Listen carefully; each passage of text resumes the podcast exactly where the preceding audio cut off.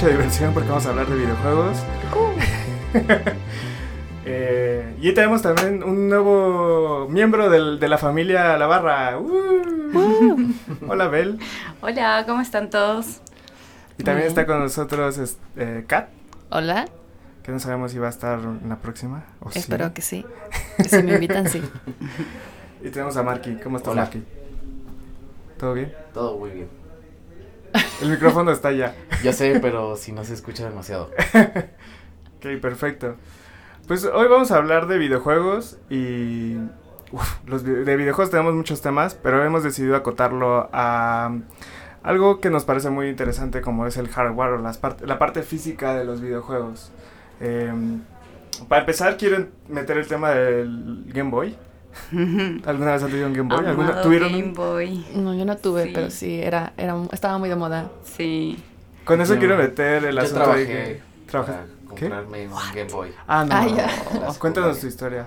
Pues nada, trabajé de, de empacador De para- cerillo. Para, poder comprarme un ¿Y Game te- Boy. si te compraste el Game Boy? Pokémon. Sí, claro. ¿Con Qué qué, juego? grande. Pokémon Silver, me parece. La segunda generación. Buenísimo. Sí. Pues justo el Game Boy está cumpliendo 30 años. Wow. El Game Boy que no tenía colores. Oye, ¿qué compraste? ¿Qué- ¿Cuál ese fue el que te compraste? Sí.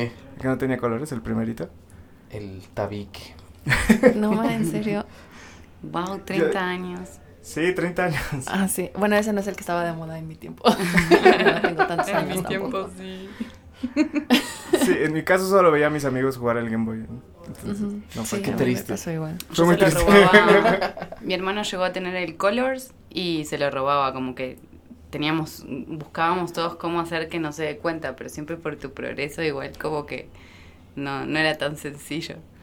Pero sí, lo compartíamos con mi hermano. Pues el Game Boy es, es una de esas cosas que nos hacen recordar mucho como consolas viejitas. Y ahorita ha habido un auge y una salida de estas consolas viejas, como un, como un revival de todas estos, de estas consolas. Yo, yo en lo personal no voy a comprar un Nintendo nada, ni un Super NES Mini, ni nada de esas cosas, pero a mí me parece muy interesante cómo la nostalgia tiene un gran poder de diseño sobre las personas, ¿no? Sí. Sí, a mí de hecho, o sea, no me tocaron como tal, pero eh, pues a mi novio le encanta, eh, ya saben, esos juegos que le recuerdan a su infancia. Y yo sí pensé en comprarme uno. O sea, la verdad es que a diferencia del, del Nintendo Switch, pues es abismal el precio, pero creo que, que le gusta mucho la idea de tener estos juegos como él los veía, aunque estén en una... eh, ¿Cómo se dice? Ay, que se vean todos feos. Ah, sí, una porque- resolución así toda fea. Pero según yo no se ven mal, o sea, sí los adaptan como las nuevas resoluciones y se ven muy bien. Pero bueno, el, el, el NES, eh, cuando lo sacaron de nuevo, tuvo un precio, se elevó el precio muchísimo. Como Sí. cuando lo revivieron. Sí. Ajá. Sí, Sí, sí. ahorita ya lo buscas, lo encuentras y es súper barato. O sea, no está tan caro. El, Sí, el- ahorita el ya no. Pero llegó a costar cuatro mil, cinco mil pesos. y- Como un Switch, o sea, Sí, mejor claro, me compro un como Switch. Y de hecho el Switch tiene los juegos viejitos, ¿no? Sí, Ah, el sí. Switch ya tiene mucho de nostalgia como, eh, como actualizada, pero De hecho, hablando del Switch, creo que podemos meternos directamente al tema de, de las cosas que ha traído el Switch como, como, como aparato. Me parece que el Switch, como de todas las consolas, a diferencia del Xbox o del PlayStation, tiene muchos más sensores que le permiten hacer cosas muy interesantes y creo que Bell nos trae algo acerca de eso. sí, eh, antes de ir a- hacia ese algo, sorpresa, spoiler, eh, creo, algo que a mí me fascina mucho, eh, que también a nivel diseño debe ser súper complejo de, de crear, es cómo eh, motiva la interacción, como que en general los videojuegos están muy, muy centrados a veces a, a lo individuo, ¿no? Como yo, a mí me gusta este tipo de videojuegos, por ahí me conecto con otros que les gusta eso, pero es, tan- es como una actividad muy solitaria. Eh, en cambio el Switch como que lo volvió muy social de una, como que ya el solo hecho de que vengan dos controlcitos eh, te invita a que juegues con alguien desde, desde la- el hardware y después todos los juegos que, que van saliendo, pero eso me parece fascinante como, cómo salieron de eso, ¿no? ¿Qué opinan? Sí, eh, bueno, o sea, mm, no sé, empezando por ejemplo con esta onda de las maquinitas, que ibas y te encontrabas a quién sabe quién jugando y a veces armaban las retas. Ah, en México le decimos maquinitas, no sé si es igual en Ah, el resto sí, del, sí, Son del- como las de Street Fighter. Arcade. Ajá, las gigantescas, Ajá. Sí, aquellas. arcades. Ah, sí, justo. De hecho, este es, es muy interesante lo que dices porque como que empezó a, a individualizarse cuando fue la, la consola en casa y casi todos los juegos eran de una persona. A mí me pasó porque tenía a mi hermano que era muy feo porque uno de los dos era el que tenía que quedarse viendo al otro o con el control este O- desconectado. O, ser Luigi. Este, pero sí, o sea, este avance que el hubo, hermano por ejemplo, con el control desconectado. Sí, eso, eso, eso sí pasó con mi hermano mayor, que le- me la aplicó. Este, pero por ejemplo, eh, los controles del Wii, que ya hablaban de, de movimiento y de los sensores así super pro, que al final terminaban ahí botados o terminaran así, este, pues funcionando como un control normal. Pero pues ya traían como esta onda de querer hacer que la gente interactuara de otra forma con el videojuego. Ujú. Creo que hubo una curva ahí, porque en un principio los juegos como que era para jugar entre personas, y de repente llega el internet y dice, no, puedes jugar con otras personas de, otro, de otras partes del mundo, y como que los juegos empezaron a individualizar, pero Nintendo nunca dejó de lado esa parte del multiplayer, de hecho puedes jugar hasta con ocho personas. Sí, sí, tremendo. Switch, Está increíble. Y como, como lo accurate, como que creo que aprendieron mucho también de esas experiencias, como el Wii a nivel hardware quedó medio, bueno, ya no, ya no funcionó, pero Se todo medias, lo que aprendieron las otras consolas y los otros otros Es un gran ejemplo de iteración. Sí, es tremendo, tremendo. Los controles hoy de Nintendo Switch deben tener un montón de ese aprendizaje. ¿Qué otros cortar controles parte. tenemos en la historia? Sí, sí. Este, córtala, ¿eh? Porque luego no la cortas. Sí, lo que pasa es que me estaba acordando ahorita que, que estábamos hablando de eso, que hay una parte del Wii que, que bajó mucho las ventas por esta madre, Ajá. pero resulta que el objetivo, el target ideal no eran personas jóvenes, sino eran personas viejitas. Voy a buscar ese video y si lo encuentro, este, Y se niños, los puedo ¿no? pasar. Yo todo yo los sabía que era para no gamers. Eh, Sí. Sí, no, sí, no. el- todo lo que hace Nintendo es, es mucho para introducir a nuevos jugadores a sus consolas. O sea, muy familiar. Es muy familiar. Un niño lo puede jugar y rápidamente puede entender el juego. Y lo mismo pasa creo que con los adultos mayores. Rápidamente pueden entender el juego y pueden jugar con él. Porque no solo es tocar botones y, un- y una palanca, que es lo que pasa con las otras consolas. Que lo intentaron con el Kinect y otras cosas. Pero creo que en general ellos, al menos el Switch, te permite usar, por ejemplo, tiene sensores, ¿no? Para moverlo y como que se sientes que hay algo adentro. O vibra y Sí, también vibra. Bueno, más bien la vibración es muy diferente a la que tiene, por ejemplo, el Play o el Xbox, que solo te vibra cuando alguien te está disparando y te choca. Entonces este como que usa la vibración. Creo que un ejemplo claro que cuando lanzó- salió el Switch, era este juego como de agua, como que sentías que era un vaso el control, y entonces podías mover el Switch y sentías que había agua adentro. Órale, no me tocó. Una locura. No me tocó de tenis. Bien cool. Bien feo. Lo voy a cortar. Sí. Sí, y volvemos. Ya, ya estamos, o sea, yo, yo corto cuando vea que no. Ok. Em, no, y hablando de, de lo innovador que es Nintendo, ahora sí, como voy directo al spoiler, como está re bueno lo de mm, todo lo que, lo que lanzaron alrededor del Labo, que es como el kit para armar cosas, accesorios eh, por tu cuenta. Y el último, la última versión de ese Labo tiene un montón de cosas de VR. ¿Qué significa por tu cuenta? Para quien no sabe. Seguro, Em. o sea, nos escuchan un chingo de gamers, por cierto. Señor gamer, no se enoje. Solo somos entusiastas. Em, Solo somos como- diseñadores, señor. diseñadores pensando este, este Y tema. copies. Em, el kit es como algo que compras de eh, que es como una caja que tiene un montón de como paneles en cartón y herramientitas para que armes como accesorios que conjugan con la Nintendo Switch que tanto a veces usan los controles a veces no. Em, y los ubicas en lugares raros.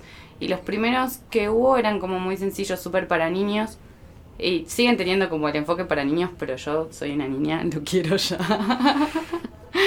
Y por ejemplo, el último que tiene VR eh, permite como que no solo eh, uses el, Nintendo como si fuera un, un cardboard, como si fuera metiendo el, el aparato en un en una cajita que te permite ver como realidad virtual, sino que además le puedes construir herramientas tipo armas o mm, usar los controles de una forma muy, muy novedosa, como eh, si fuera la trompa de un elefante o... Ese me encanta. Sí, está buenísimo. Em, como es súper novedoso la forma en que tienen de construirlo y algo que me impactó mucho es cómo explican.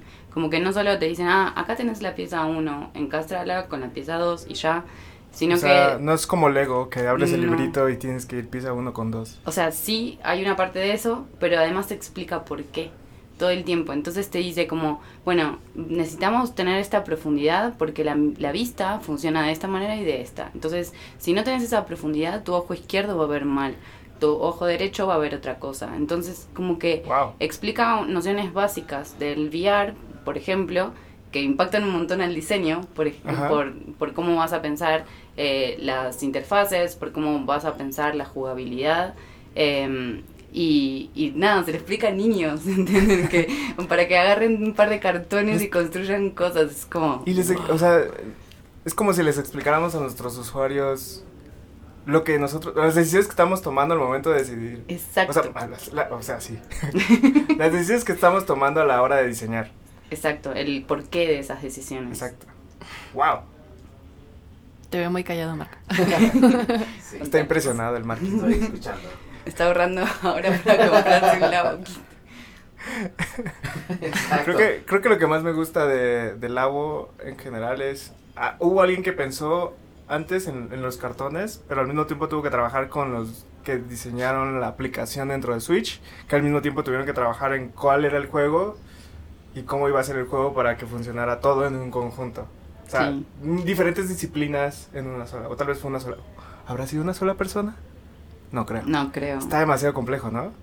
Sí, se siente que es un proyecto más complejo que que lo haya hecho solo una persona. O sea, creo que el modelo más simple del, de, del Labo es, o sea, el más fácil de explicar es el de, puedes crear una caja que está enfrente de ti con, como con forma de pistola y entonces en el visor lo que estás viendo, pues es a qué le disparas, ¿no? Sí. Lo más simple que podría yo decir, pero el del elefante, por ejemplo, es muchísimo más complejo. Sí, perdón. Ah, bueno, iba a decir que Labo creo que junta estos dos mundos de cuando los niños jugaban con las cajas y todo esto, o sea que había como una interacción física y ahora lo lleva con los videojuegos. Entonces no deja una ni otra. Ujú.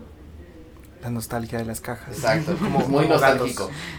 Sí, y sí, y esa cosa de como construirlo vos mismo, ¿no? Como, y de entender. Por ejemplo, en ese que decís de la pistola, está re bueno que hasta tiene como un, un trigger. Entonces, como que literal apretás una cosa y se siente como un arma, como el chic chic. Porque vibra. Ajá.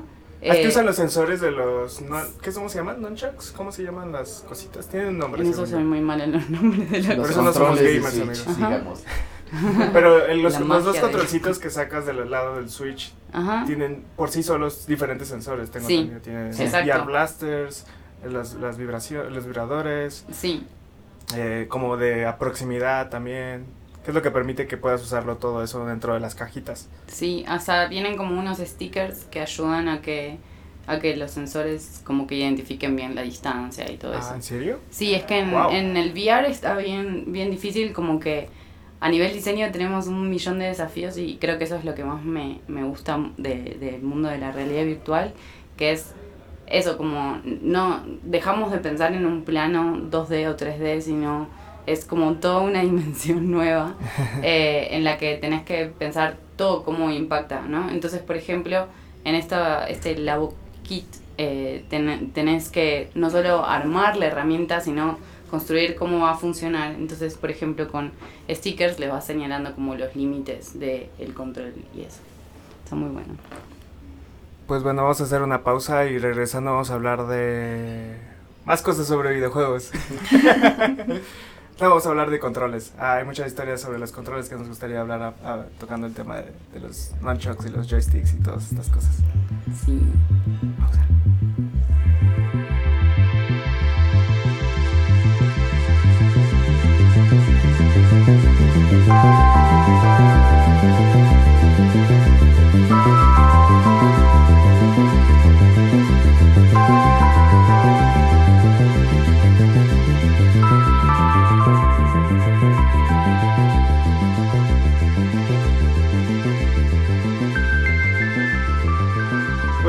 Estamos de regreso. Eh, estamos hablando de videojuegos, sobre todo de... Bueno, estamos hablando de hardware. Estábamos hablando de Sí. controles, estábamos hablando del, del Switch y todas las maravillas que nos trae el Switch, pero creo que eh, hay otro mundo fuera del, del mundo físico y del mundo virtual. Bueno, más bien como el mundo virtual y otras formas de interactuar con los videojuegos. Exacto, o sea, ¿qué pasa? Cuando ya no hay controles o los controles se vuelven el mundo. Como Eh, Pokémon Go. Entonces, Pokémon Go es el ejemplo. El ejemplo perfecto de un juego donde geográficamente pues puedes ubicarte. Eh, hay como antecedentes eh, Nike Plus y Foursquare, el primer Foursquare. Mm, bueno, de Pokémon Go lo que está chido es que te invitas a ir a las calles para que puedas capturar tus Pokémones.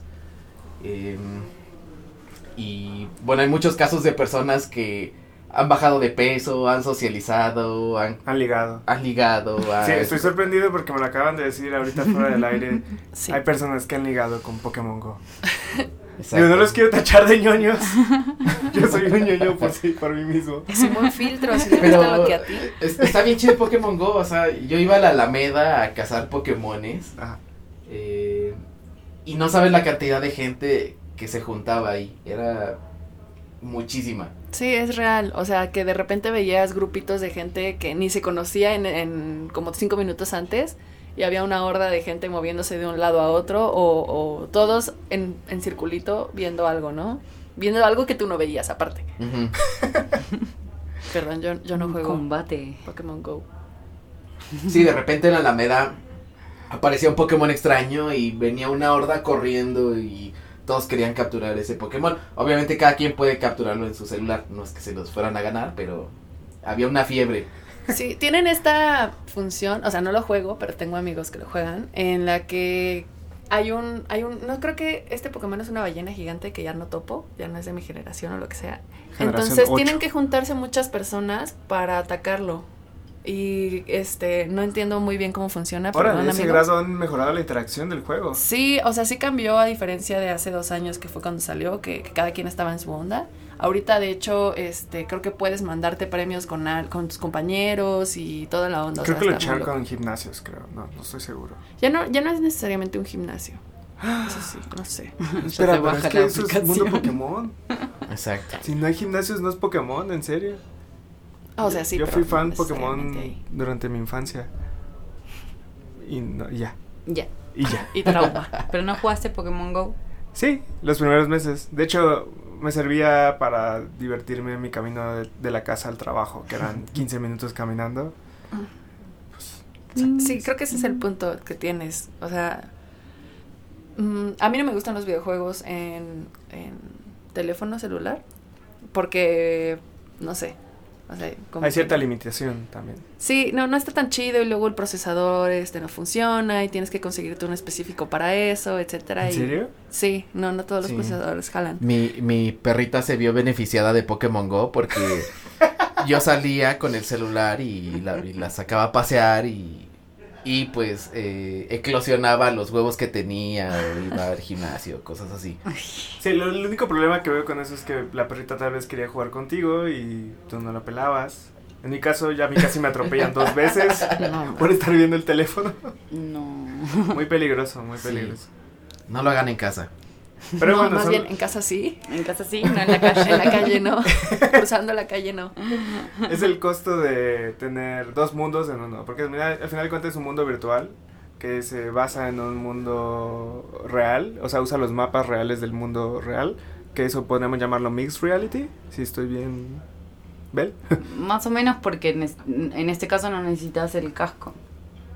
Acá Mm, con el pero- teléfono ya andás, entonces es más augmented reality nomás. Oh, sí, bueno, se está Ujú. tomando el mundo real y le está dando Ujú. un sentido, ¿no? Ok. Eh, Pero todavía está re difícil de entender todas esas diferencias. Hay algunos que directamente dicen XR y es como todas están juntas. Pero sí. extreme reality. Ajá. Experience reality. Sí, es una locura. ¿Han visto estos videos donde hay es un cuarto grande y hay muchas personas con su VR, o sea, viendo eh, creo que teniendo misiones o algo así. Este, pero tú los estás viendo a ellos y ellos están como dando vueltas como, ¿cómo les puedo decir? Borra esto si está mal. como si estuvieran drogados o borrachos o algo porque todos están o saltando o están como así o no sé. Wow. ¿Los han visto? No. No. ¿En dónde es? No sé, pero me suena a esta película. Ender's Game. Ender's Game, sí. End- ¿Cómo es? El juego del Ender. Es esa que. Claro, sí, pero es diferente a la que yo estaba diciendo, pero sí. Ah, sí, es distinta. Es que la Ender's Game es donde sale Harrison Ford, ¿no? Ajá. Que son como niñitos que gamers que están jugando Gamers. haciendo gamers. Spoiler, eh, gamer. Estamos haciendo el, el, el Comillitas. comillitas con los dedos. que están como que en realidad combaten en, el, en las estrellas, en las galaxias, como naves espaciales. Spoilers. No. Ay, pero no se podía decir eso. No lo sé. Bueno, borrarlo si quieres. Sí, borra, borra lo que no funcione. Vamos a hacer pi. Sí. Hoy voy a buscar ese ya video que estamos en una especie de Borra pausa, todo eso de los videos. Em, me voy muy de tema si hablo de Fortnite. Vamos, vamos. mm, Porque les iba a contar que yo me compré este teléfono para jugar Fortnite con él. ¿Qué te compraste? Un iPhone 10. ¿Para jugar Fortnite? sí. Eso lo puedes hacer en un Pixel 3. Pero ah, en el momento que me lo compré no estaba en Android.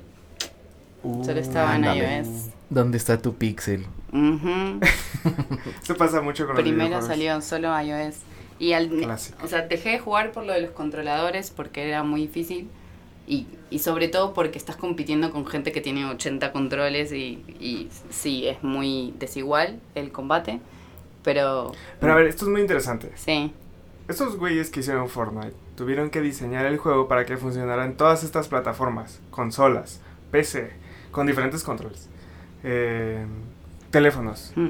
Eh, no sé qué otras cosas hay. a mí me parece alucinante. Eh, está en Nintendo Switch también. Ah, bueno, el Switch. Pero ento- todos comparten como ciertos controles, como que tienes que mover el muñequito y tienes unos botones para disparar y hacer otras cosas. Sí, lo más difícil es que todo el tiempo necesitas construir, como construirte bases o fuertes.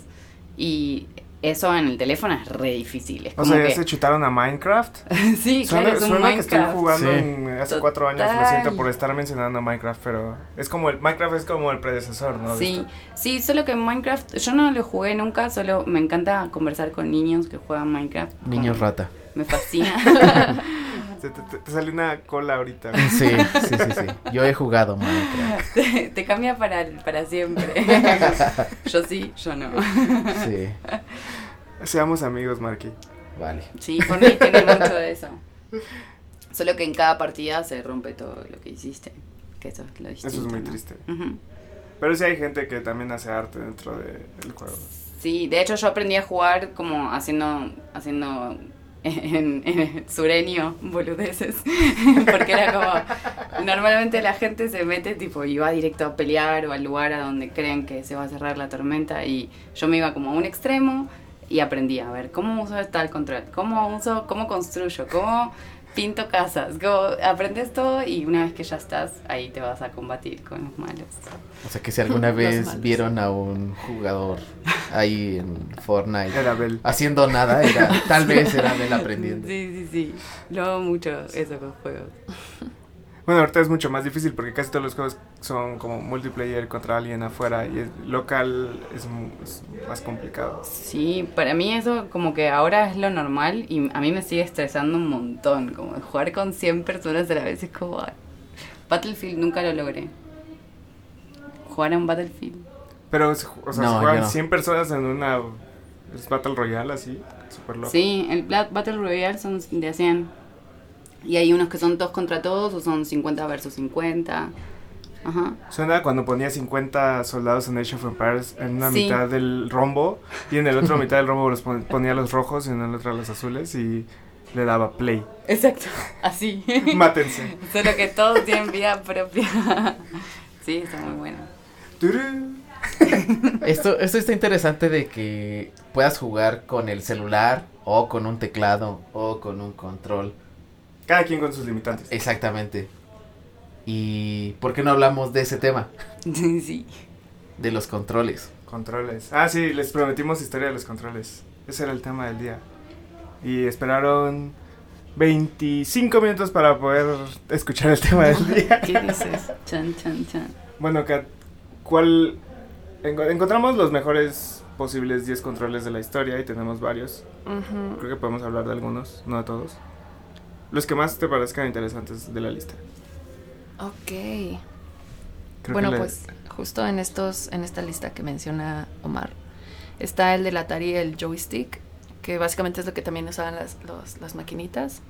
es eh, palanca y botón, ¿no? Ajá, es, es interesante que solo dos cosas eh, este, hacían tanto y cómo la gente aprendió a usarlo. O sea, realmente no tenían como, como saltar o romper o pegar, porque era como ABC o diferentes colores, ¿no? Además, qué gran reto, cómo diseñas el primer control, ¿no? O sea, cómo diseñas algo que no existe todavía. Creo que, creo que fue al revés, más bien, cómo diseñas el juego para ese control. Creo que el, a cómo funcionaba en aquel tiempo era, a alguien se le ocurría, ah, podemos tener, puede haber videojuegos y co- pues necesitamos algo con qué moverte. ¿Qué y- juegos te y dan un con botón, este tal vez. joystick? Ok. Que, que creo que de aquí sale el Pong, eh, donde nada más pues movías la barra y solo... Space solo eso era todo, volver la barra, Space. Invaders, disparabas, eso era todo lo que hacías. O sea, li- los videojuegos se limitaban más bien al hardware. Eh, creo que sigue funcionando así actualmente. O sea, lo que hablábamos del Switch hace rato, todos los videojuegos y, los carto y lo de los cartones que hablábamos del Labo, creo que se adaptan más bien a lo que tienen en hardware.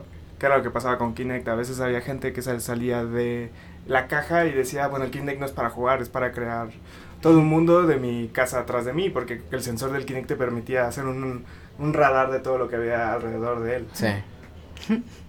Sí. Bueno, y luego tenemos el control del Super Nintendo, el de 91, este que le apretabas y sin, si estaba feo tu control se quedaba atorado el botón y ya no podías hacer nada, era como ¡ah! Está muy cabrón porque trae más botones, este, o sea, súper bonito el diseño, se los, se los estoy enseñando ahora mismo. Creo que era el primero de se. Nintendo. Ya lo estoy viendo aquí. Ah. Creo que fue el primer control de Nintendo que tenía los gatillos. Sí. Eh, Los de atrás. Sí, Porque el NES solo tenía dos botones. sí, el A y B. Que de hecho este tiene A, B, X, Y y los gatillos. Que bueno, según lo que leí en algún tiempo, no estoy seguro de esto, pero Nintendo se agarra de este layout del A y B. El A es el rojo y el B es el amarillo, que creo que sigue siendo igual. X y Y creo que están de ese lado. Que eso es diferente en Xbox, que es diferente en el Play, que ni siquiera el Play ni siquiera son letras, son símbolos. Son símbolos. Sí. A mí, eh, yo soy más play, como tengo el control en la cabeza. ¿Pero Sí. saben dónde está el triángulo? Es Y. Solo sé dónde está, el- solo sé dónde está la, la tacha, que es donde Ajá. debería estar la B. No, yo al contrario, yo soy muy, muy como mal. PlayStation, porque justo cuando empezó toda la onda con Xbox, o sea, era súper complicado el, el- bueno, para mí se me hacía súper complicado el control, porque justo era como un, un- botones con letras que dije, bueno, deben funcionar igual, pero tenían gatillos arriba, tenían gatillos abajo, tenían las, eh, La- como las palanquitas, y aparte los botones para mover, como, de, moverte, y era como de, ah, no le entiendo nada de esto, estaba gigante, estaba pesado, no. Este, y ese también viene en, en la lista, viene un Xbox One Elite. Yo nunca ¿Qué- vi este control, la verdad. Que Xbox ha respetado su diseño, o sea, lo ha mejorado, pero sigue siendo el mismo layout de las tres generaciones. Es- que ese tienen. control que dice Kat también fue llamado eh, coloquialmente la torta. Así que cualquiera que haya tenido ese control. la torta. Y, y el de PlayStation también ha respetado como su, su Ah, forma. DualShock. Sí. Eh, está Sí, sí, sí. El uno casi es igualito. Sí. Al- Güey. Qué gran sea, diseño. Es idéntico. Qué gran diseño y qué bien que se conservó. Y cómo se acomoda a tus manos es increíble. Sí. Sí. Eso es muy diferente a los de Nintendo, porque Nintendo, salvo el NES y el Super NES, que son muy similares, de ahí fuera el 64, que creo que lo tienes por ahí, es muy diferente al GameCube, que es muy diferente al Wii, Sí, que es muy sea, diferente al Switch. Ese Es el GameCube. Sí, cada consola tiene su control sea, completamente distinto. Lo que me gusta del 64 es que tenía la palanca en medio y dijeron, "Ah, ¿por qué no podemos tener la palanca en medio? Y Sí. aparte el gatillo sí, atrás. ¿qué onda? Tenía el gatillo atrás de esa palanca, Sí, el Sí, es- Z. el Z. Es el Xbox. ah. Y luego como que hubo estas dos consolas, PlayStation y Xbox, que tenían ese layout y luego sale el GameCube. Bueno, no sé cuál salió primero, cuál no, pero como que esos tres en específico tenían como layouts muy, muy similares. Y lo que más me encanta del Switch, regresando al Switch, obra maestra al parecer, eh, es que puedes justo jugar con, e- con ese mismo layout. Puedes convertir esos controles con, creo que es un adaptador, no estoy seguro, y lo conviertes como si fuera un control de Xbox o de... Ah, Sí. sí. eso está muy cool, la verdad. A mí sí me llegó a pasar que preferí eh, reconfigurar los botones que estar batallando en tratar de aprenderme esas cosas. Total. Sí, y ese es súper parecido al de PlayStation cuando te queda. Como que Que a las es- palanquitas tenés que abajo. comprar un pedazo como el que los une. Pero una vez que está, es muy cómodo de usar. Están olvidando también el de- del NES. Eh, tenía la pistola naranja con gris. Ah, justo a eso va hoy. O sea, no, no todo en la vida son estos controles, Exacto. sino justo estábamos viendo el tema de las guitarras, de como en Guitar Hero. Sí. Este, o esta, esta pistola que mencionas. Esta, esta de verdad no la conozco. No, nadie- no, lo que nos escuchan no están viendo lo que acabas de decir. Yo, yo llegué a jugar en NES si lo- con, lo con dice. un tapetito. Ah, el tenía- tapete del el tapete era NES. increíble, era para el juego Uf. de, de atletismo, ¿no? Tenía ¿Cómo un varios tapetito? juegos. ¿Cómo era? Sí, es un tapetito con circulitos Tenía Ajá. pads. y los pisabas. Entonces, ah, tipo para jugar sí, Dance. para correr. o había uno de skate. Yo tenía uno que era de baile Sí, el y de se bailar. jodió bien rápido. Creo que estaba muy gordo. Sí. ¿Eso Ah, cómo se llamaba el de bailar? Que hay también. Trataban de emular los Sí. juegos estos de que hay en, la- en los arcades ahorita Ajá. de ¿cómo se llaman? Tun. Esos. Esos que son morados. Pues bueno, una clase de interfaces gracias a los videojuegos. Sí. ya tenemos el título del programa.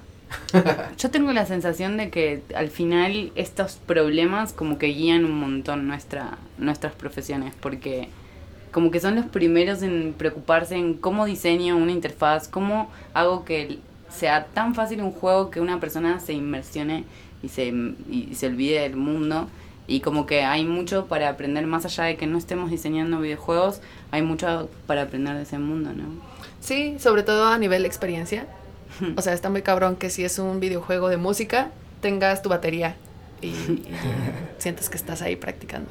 O bueno, si estás practicando. Sí, yo agregaría también el rollo del copy. Creo que el nivel más alto es lo que lo que mencionaste del Nintendo Labo. Sí. Me pareció impresionante cómo explicaban sus decisiones de diseño para que también dijeras, ah, claro, voy a meter este pedazo de caja en este otro pedazo de caja porque voy a ver mejor. Makes sense.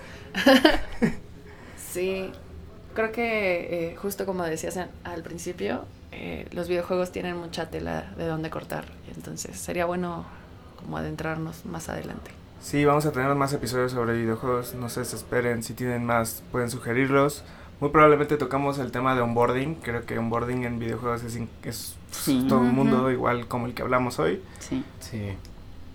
¿Alguna conclusión que tengas, Marky? ¿Alguna conclusión? Ah, no lo sé. sigan, sigan. Sí, si son un niño rata, no vivan junto a mí porque voy y les toco a las 2 de la mañana. ¡Apaguen todo! No, solo que le bajen a su ruido. Pónganse Oh. audífonos. Eso, audífonos for the win. No, pues es que No, más no bien griten. gritan. Ajá. Ah, No, no sean Ok, borra lo del niño mientras Ven fútbol. sí, en FIFA pasa, uno grita. Uy, en FIFA Sí, pasa en demasiado. FIFA, Mañana vamos a tener sesión de FIFA. Eso nos ha- eso automáticamente nos hace no gamers. Hablando de la sesión de FIFA y los controles, ahí puedes contar algo. Sí, puedes contar un poco de cómo es que eres un experto en, en el teclado y Legendario. eres legendario en teclado. Sí, para cerrar, pues. Estábamos justo hablando porque vamos a jugar FIFA mañana y mañana pues voy a traer mis controles, ¿no? Pero yo juego en, en compu y llevo seis años jugando el mismo FIFA 14 en teclado. Es imposible porque todavía no estamos en 2020, pero bueno. 2014 dije, ¿no? Ajá. ah, sí, hice mala Cinco, cuenta. perdón. cinco. Cinco años jugando Llevo ocho años. jugando. Llevo es así. cinco años jugando FIFA 14 en teclado, entonces, este, pues me volví máster jugando en teclado. Hay cosas que no puedo hacer que un- alguien con teclado puede. Por ejemplo, mi- el juego que juego en el FIFA es, es, es muy, muy directo y no hago tantos skills como con, con que tienes los dos pan- eh, palanquitas, y entonces con las dos palanquitas puedes hacer que los muñequitos hagan skills así súper raros. Pero eso no lo hago yo, no me gusta aparte. ¿Qué es esto? ¿FIFA Street? Pero eso como que divide un montón a los gamers, ¿no? Cómo, cómo se acercan al, al juego, como es re distinto el gamer de teclado, el gamer de compu, que el de consola. PC Master Race. Y después dentro de las consolas el que prefiere Xbox a PlayStation o Nintendo Switch, como que eso hace un montón de cómo te estás relacionando con el juego. Pues bueno, con eso cerramos amigos. Muchas gracias por escucharnos. Nos vemos la próxima. Bye.